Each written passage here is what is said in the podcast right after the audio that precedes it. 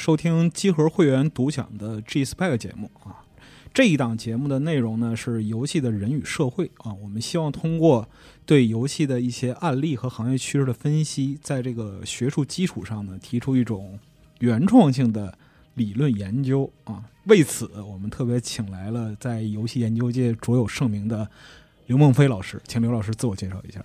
啊，集合的听众朋友们，大家好，白老师好。然后很高兴能够在这档节目里跟大家更多的交流和游戏研究以及游戏与社会相关的一些思想和认识。哎，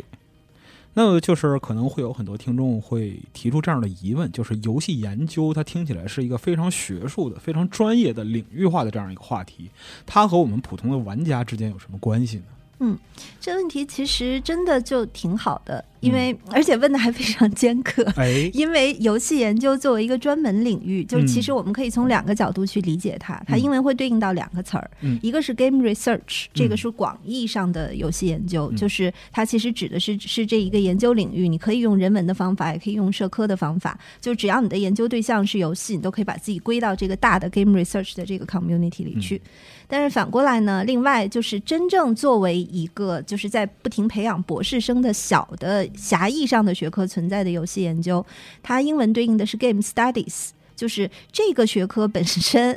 它真的特别。特别不好回应您刚才问的那个问题，就是它跟玩家有什么关系？就是过过过会儿我会更详细的说明哈。因为 Game Studies 它的核心特性其实是它主要是从人文的角度对游戏的本体是什么来进行研究，包括就是游戏的本质是什么，游戏和人有什么样的关系。那这些本体论的问题确实是会以一个人文为主的方法来回答的。但是如果是人文为主的话，它它其实就会存在着一个问题，就是它可能会。更接近于听众们一般理解的，比如说文本研究，就是在这里，那玩家的反馈又怎么算呢？就是实际上，呃，这几年，呃，Game Studies 本身作为一个领域，它也开始有点拓展，就是它会把来自于玩家的反应，然后包括把玩家研究当成一种通过社会科学研究的这个这个方法，然后同时也纳入到这个学科的关怀里面来。所以，就是总的来说呢，我们可以认为，游戏研究是一个，就是既研究游戏本体论，同时也研究游戏的人的这么一个领域，哎，非常完备的回答。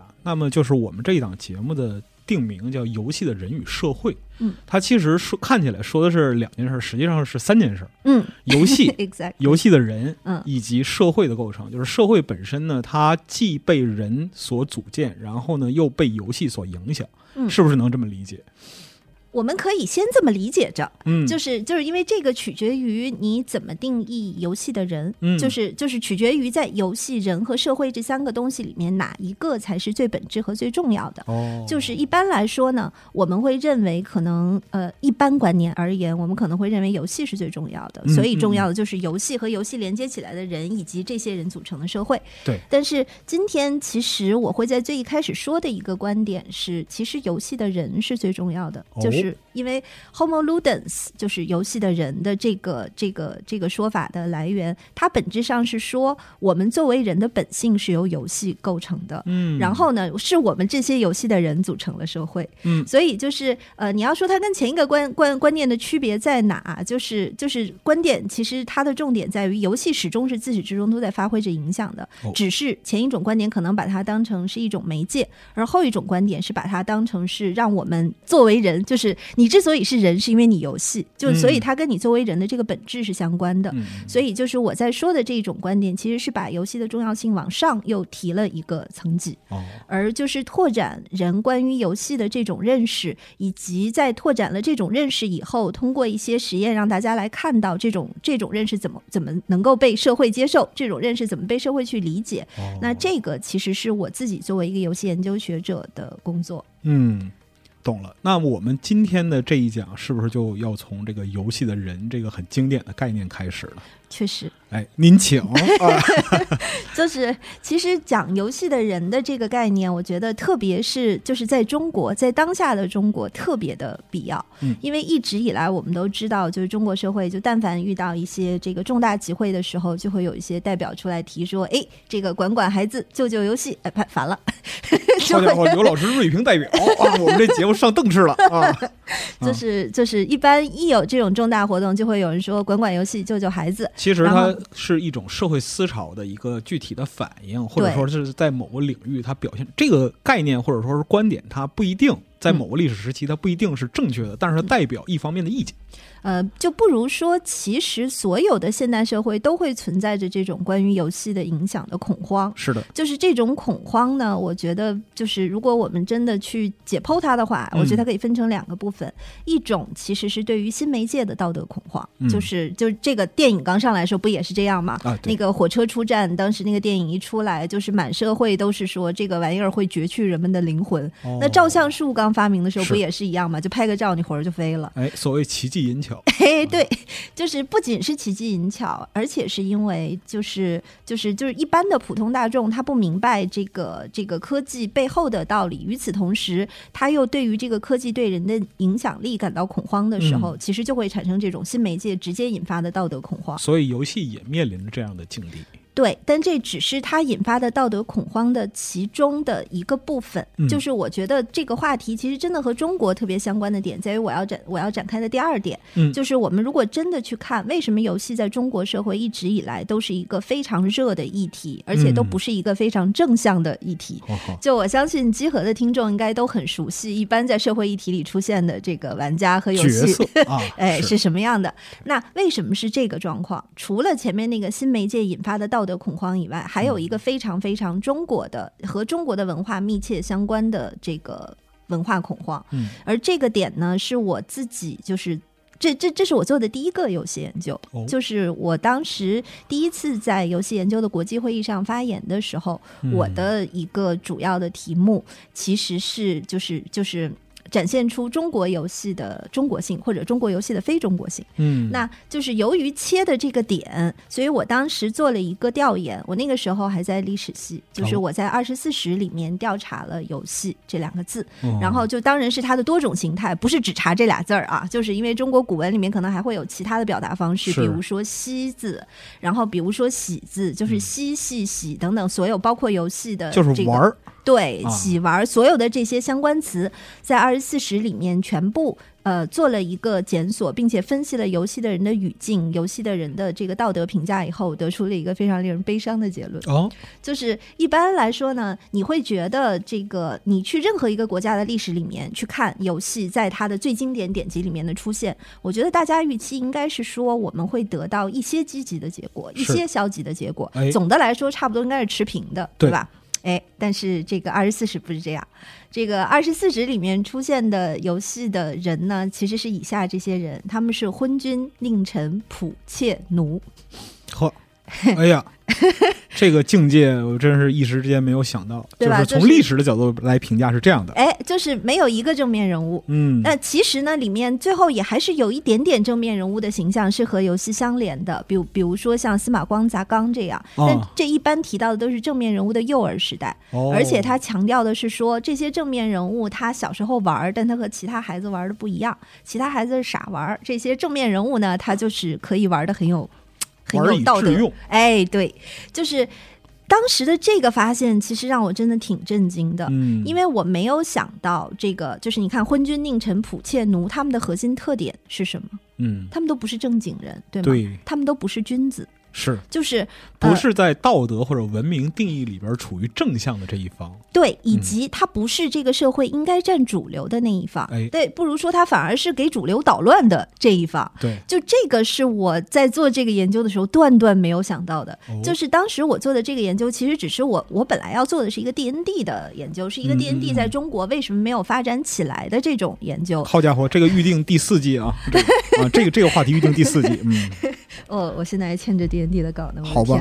就是就是就是当就是当初其实是要通过他们没有发展起来来讨论为什么中国游戏产业走上另一条路径。嗯，但是就是为了作为一个文化的背景和铺垫，所以当时做了这个。原本是想当一个背景的，后来发现他这个发现实在太有意思了，所以他就开始变成了一个研究的主体。嗯，那我后来又进一步去看它，就是首先你可以看出来，在这里面有一个明显的文化态度。嗯，就是我把它概括成君子不戏。就是好人是不玩的，对吧？就是，但这个态度，你是说它是代表了中国传统文化关于游戏的所有态度呢，还是说它其实只是一个儒家的态度呢？因为是在二十四史里面。对，exactly，白老师懂行，就是因为二十四史它的定位其实不是一个单纯客观的叙述，它是一个就是为为皇帝做史，它其实是一个国家的统治工具。是的，那意味着它一定代表的是这个国家的主流价值观。然后包括说合法性和道德认同。对，而且。且呢，就是这又是一个在儒家指导下的价值观，所以我后来就想，那我们做几个印证嘛。一个是去更儒家的这个专门为帝王作践的这种史书里面，《资治通鉴》里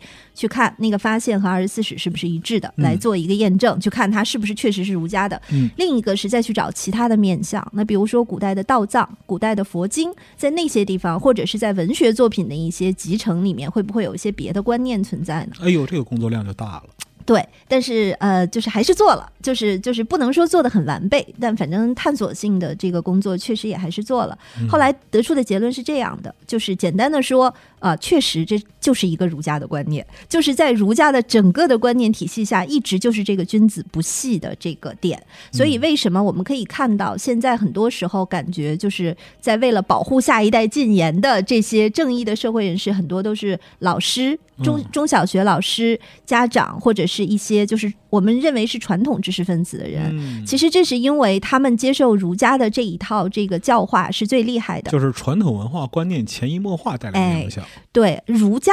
潜移默化带来的影响，但我想说的是，其实中国文化底下还有其他的观念，各家的。对你，比如说就是百家的，就是然后包括像道家，他就是在道家的这个，因为中国古代知识分子其实也不是那么单纯，就说我百分之百成分就儒家，确实，他们有一个外儒内道的说法，就是属于进则兼济天下，穷则独善其身，对吧？所以你会发现，中国古代的知识分子，你像张岱这样的，他其实很会玩的，他退回到这个个人领域。里以后他就可以去写点这个这个写点小书，切让小僧伸伸脚啊！哎，对对对对，然后写点夜航船，然后自己去设计一些戏，自己去造造园儿，自己去做各种高雅的玩儿。实际上就是游戏或者娱乐的过程。嗯嗯，就是，但重要的是，就是我想说的是，中国的古代知识分子，当他们出来承担他们外面的政治面目的时候，他会站在反游戏的这个道德教化的层面，他会说游戏是不好的。嗯，但当他退回到个人。领域的时候，他是玩的，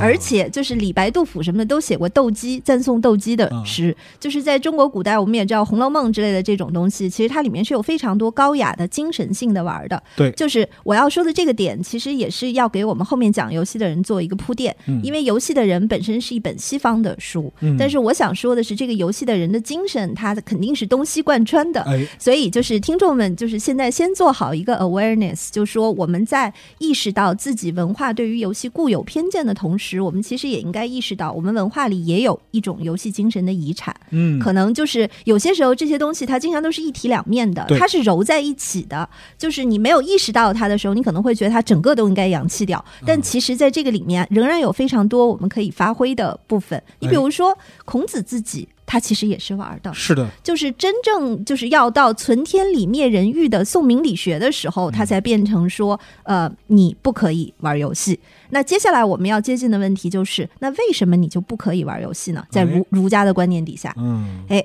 我的观念是这样的，就刚才为什么要在前面讲中国古代知识分子其实玩的？为什么要讲他们会有两个层面，外儒内道？因为我希望已经有敏锐的听众注意到，就是。在牵涉到需要以集体主义的身份出现的时候，在有一个集体的认同存在的时候，他们是否定游戏的。回到个人领域的时候，他是肯定游戏的。哎，所以从这个角度来说呢，我们就会发现，中国古代的儒家它不是反游戏。我认为这是一个集体主义文明对于一种个人主义媒介的必然否定。哦，那接下来就是为什么会这样呢？嗯，就是我们如果真的去看的话，儒家的核心理念是什么？是你做一个君子。你要修身齐家治国平天下，对吧？那你这个做一个君子的意义在哪里呢？就是你每一个阶层的意义其实都在比你更大的一个圈层去实现。你比如说，你为什么要修身？因为修了身，你才能齐家；齐了家，你才能治国；治了国，你才能平天下。递进的逻辑，对，它是一个递进的逻辑，就是你要到一个比你更大的圈层里面，才能找到你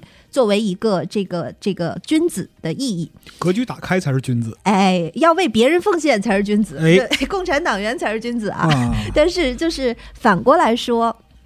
就是你会发现，游戏它不是这个逻辑。嗯，游戏的满足是你在那个圈层以内就能够自然的得到的了。你比如说，我我我本身呃，我是张岱，或者我是《红楼梦》里的贾宝玉，我跟我的姐妹们去玩行令的游戏。嗯，我们在玩行酒令的游戏的过程中，就已经得到了满足。我们既得到了自我的呈现，这其中也有一定的创造性。我们到最后还是造出了很多诗的。嗯，那同时在这个过程中也加深了彼此的了解。哎，但是就是我们满足了。我们不再追求是不是把我们这一局的酒令放到一个更大的社会群体去，就是我们不再试图改造一个更大的世界。哦，所以从这个角度来说，你可以认为所有集体主义的文明，呃，所有就是不管它是不是集权的，它可能都是不支持游戏的。就是从形式上出发，反对游戏的逻辑来自于此。对，就是你沉迷于低级趣味啊，扬弃了高级趣味。呃，其实它倒也不是低级和高级，它更主要的是一个个人和集体，因为你个人满足了以后，你就不再想为集体奉献了，因为你已经满足了。懂了。但是集体主义的逻辑是你本身要在为集体的奉献中找寻自己。嗯，所以就是这是两种截然不同的逻辑观点。对，而这两种截然不同的逻辑是无法相容的。嗯，就是就是，所以你，所以这以上全部都是本人的这个这个研究观点和个人观点，它不能视作是游戏研究界的一个普遍观点啊。对，就。是，但我的观点就是说，我们在中国经常会面对关于游戏的这个偏见。其实说到底，还是因为就是大多数人没有意识到，呃，我们被儒家的这个集体观念，加上对于新媒介的恐慌这两个东西加在一起洗了脑。哦，再加上就是游戏对人的这个影响和其他的媒介还真就不一样。它其实是一种深入人性的影响，它是你近乎无法抵御的。它是不管你禁不禁止游戏产业，你都没有办法禁止。玩这个行为的这种严重吗？对，非常严重。因为你真的看中国游戏史，或者我相信集合很多老听众非常熟悉中国游戏史。嗯，那我们有过单机游戏产业，对吧？那产业去哪儿了呢？是的，就这个问题我们就不往下细说了。但是大家都明白，就是就是那它没了以后，为什么现在中国又拥有了一个蒸蒸日上且年收入超过这个将将近三千个亿的这么一个产业呢？嗯嗯，就是就是说到底是因为游戏是人。它既是人的底层需求，它是本能，同时它也是人最高的精神需求。哎，一般来说，我们作为玩家可能会非常强烈的为就是它是底层需求的这个部分辩护，这也是很容易想到的一个角度。是的，是的。但是接下来我们要切入去讲游戏的人的这个点，其实就是要要把要要要证明，有些时候最低的也是最高的。嗯，就是你的本能需求，有些时候实际上也是一个最高级的精神需求。嗯。所以就是这个以上我们讲的所有部分，其实基本就可以看作是帮助大家首先呃去个魅，就是意识到呃我们本身现在的文化对于游戏是有偏见的，而这个文化偏见在我直接这么点出来之前，很多时候它是潜移默化的，就是或者是大家拐着弯儿。变着花样去描述这个事儿，而破除偏见最重要的一点就是明确的觉知，就是我把这件事情放到台面上，然后和盘托出。对，和盘托出。当你们看到其实，在游戏的文化偏见后面支撑的是什么样的结构以后，我们就可以开始去魅，我们就可以开始去相对来说就是中性的、更正向的来看一下游戏，理解这种偏见，并且提出对应它的方法。对，其实你理解这个偏见的这个本身，就有些时候就是一个偏见破除的开始。嗯，那么就是谈到游戏的人这一块儿啊，嗯，刘老师刚才也说了，就是《赫伊金哈》这本儿。它其实是一个西方的著作，嗯，那么从我们从引入哪一部分的观念，或者说是从哪个观点开始呢？嗯，就是我觉得，呃，首先，因为因为本身我相信对这一期节目感兴趣的朋友，本身也对游戏研究有非常强烈的兴趣，嗯，所以就是我也先稍微讲一讲，就是呃，我们是怎么能够从赫伊金哈的游戏的人到后面这个就是在发展中的游这个游戏研究的这个领域的，嗯，就是呃，游戏。研究的这个领域呢，其实你要真的说它正式诞生，它是二零零一年才诞生的。嗯，它诞生的标志是什么呢？就是《Game Studies》这本期刊的诞生。哦，所以这个领域它为什么叫 Game Studies？因为那本期刊叫 Game Studies，那这本期刊是谁建立的呢？就是这个丹麦皇家科学院的院士 Espen Oset 教授，他的名字那个呃，刚才我我是直接念的他的英文名儿，嗯，因为他的中文名呢是我在取得了他的同意以后翻译的，我把他的名字虽然他发音应该是 Oset，但是他拼起来是两个 A，然后后面是是 R T H 什么的，就是他。我把它中文名翻成了阿尔萨斯。阿尔萨斯，哎，对，就是我相信魔兽世界的玩家应该会明白这个梗是怎么回事。就是我我征得了他的同意，因为北欧来的嘛。啊，巫妖王嘛，是的，这个确实是以一己之力建立了一支 您有没有跟他讲这个就是语义这个转购的这样的一个过程？我向他解释了一下，然后他很高兴的接受了，很快乐啊，就是要做游戏研究领域的这个巫妖王。哎，对，我觉得，我觉得甚至他可能会觉得有点沮丧，就是在我们之前没有人这么强行把他把他安到这个巫妖王的地方去。可以，那您说说，就是巫妖王在 Game Studies 这个方面的建树，或者说他的成就怎么样？就不如说。这个呃，如果没有他，也不会有今天的这个学科。就是他的皇家科学院的院士，当然也是因为他在很多个领域的创新工作这个拿来的。但其中在游戏研究领域方面的创新工作是非常非常重要的一个核心部分。那他以一己之力呢，既建立了 Game Studies 这本期刊，同时他也建立了世界最大的游戏研究协会，就是 DIGRA Digital Game Research Association。嗯，然后呢，这个在所有这些的基础上。他其实创建了不止一个这种专门的学术会议，然后他本身在丹丹麦这个呃，他其实是挪威人，但是他在丹麦建立的这个游戏研究中心，呃，当时也是世界上最大的一个研究中心，而且在二零一一八年的时候，他拿到了欧盟的一一笔巨款，就是就是欧盟是有一些研究基金，它其实就有点像我们的院士头衔一样，它是荣誉性的，它不是具体要国家这个摁着你做什么事情。而是为了奖励你在这个领域的卓越贡献。嗯，那他在二零一八年拿到了一笔欧盟的巨额的这个研究基金，就是为了让他来做一个统合游戏本体论的研究。哦，那这个就是我觉得从他本身建立领域的角度来说，然后从维护领域发展的角度来说，就是叫句巫妖王都不过分。宗师级，哎，对，宗师级，张张三丰级的人物，我觉得。然后就是就是，当然也很荣幸的是，一八年，哎，抢在他拿到院士之前，当时我把他引进到北师大做我的同事，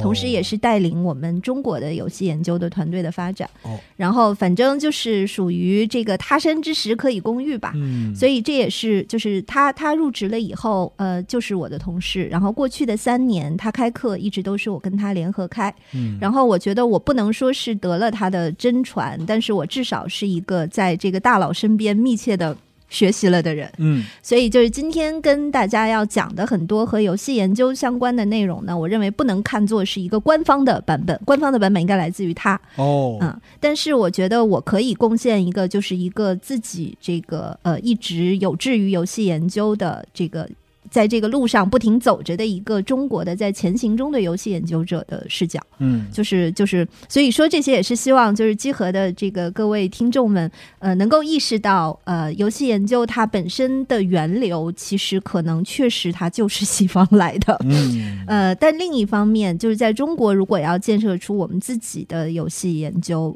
要有我们自己本土的原创的理论，那可能还要建立在我们本土的历史的基础上，我觉得可能还是要发。发展几年，就大家可能也知道，我们搞的游戏的人档案馆，但是它的发展就是另外一个故事了。其实搞它也是因为这个。哎，确实也是和这今天的主题相关哦，就是因为呃，贺一金他是个历史学家，对，然后这个是一个历史学家做出了对于呃游戏研究领域，在阿尔萨斯教授作为巫妖王一手创立他之前，他前面一定是有些文化遗产可以继承，所以在零一年的时候才能够集中爆发出来的。那么奠定了他之前文化遗产里最坚定的那个 pillar of eternity 这个永恒之柱的，我认为就是呃约翰和伊金哈的。这本《游戏的人：文化的游戏影响》这本书，嗯，那和伊金哈就是本身他是个历史学家，历史学家对，就是这是我我有勇气在历史系做那么多年游戏研究的一个特别重要的关键，就是就我当初在历史系敢做这个游戏研究，包括去说服那些领域里面非常优秀的老师们，怎么能够信任我作为一个博士生，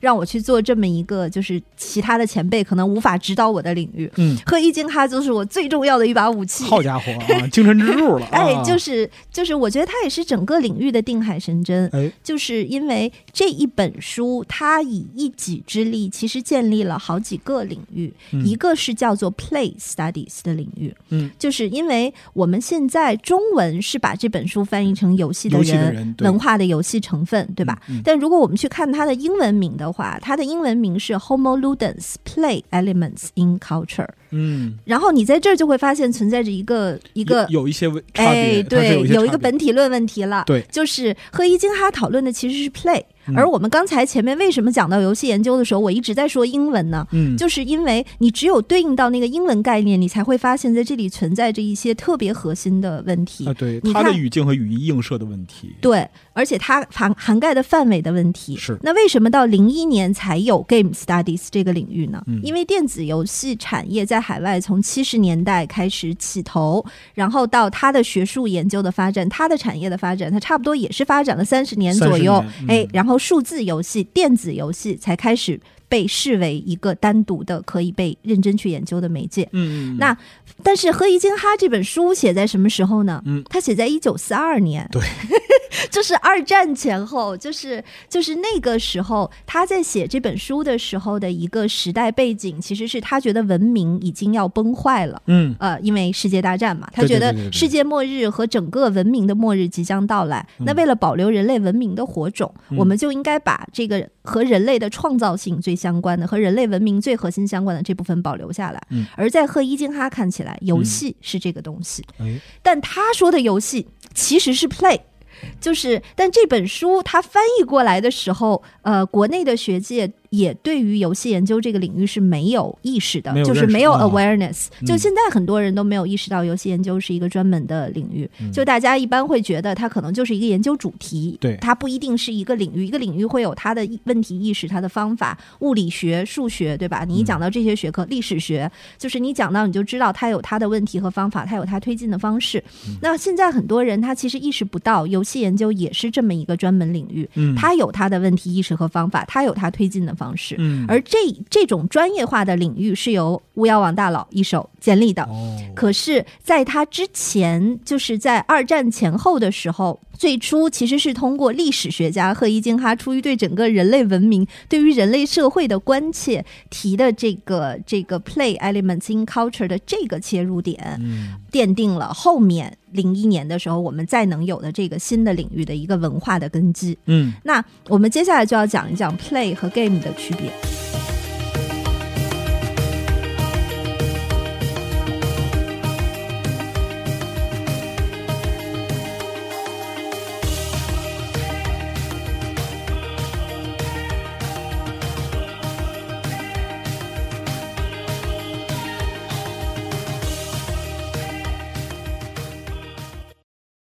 试听内容到此结束。如果你喜欢这档节目，欢迎来到集合的网站或者 App，通过节目下方播单页面购买完整内容，也可以加入 GPS 会员，收听目前更新的全部加丢 Spec 电台节目，即刻享受免费畅听服务。